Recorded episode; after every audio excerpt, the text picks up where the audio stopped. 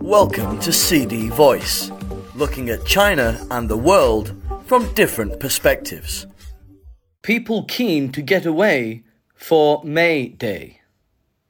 China's tourism industry will continue to surge as people show a strong desire to travel during the May Day holiday, despite it being almost a month away, according to industry insiders.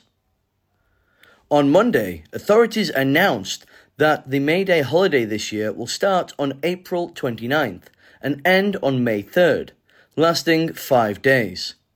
With the last major holiday falling in January, industry insiders and tourism operators predict strong demand for travel for the May Day break.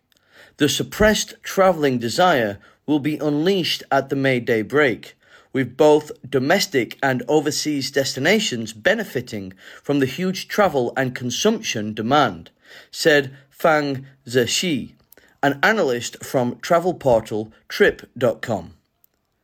According to the group, the number of bookings for May Day holiday trips as of Thursday had overtaken that in 2019, which had four days off and was before COVID 19 hit. The number is up sevenfold compared with the same period last year. Overseas bookings on its platform had increased by 18 fold year on year as of Thursday. During the May Day holiday last year, overseas trips were under strict control, with group tours to overseas destinations suspended due to epidemic control policies.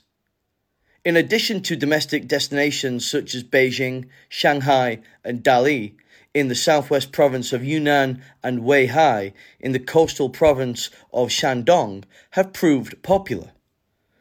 Chen Liling, a 32 year old from Beijing, said, we are planning a trip to Huangshan Mountain in Anhui Province and Qiandao Lake in Zhejiang Province to spend the holiday. We've not had such a long break for months and we can't wait to travel. She said that she and her husband plan to start their travel on April 28th, a day before the holiday, to avoid the travel rush.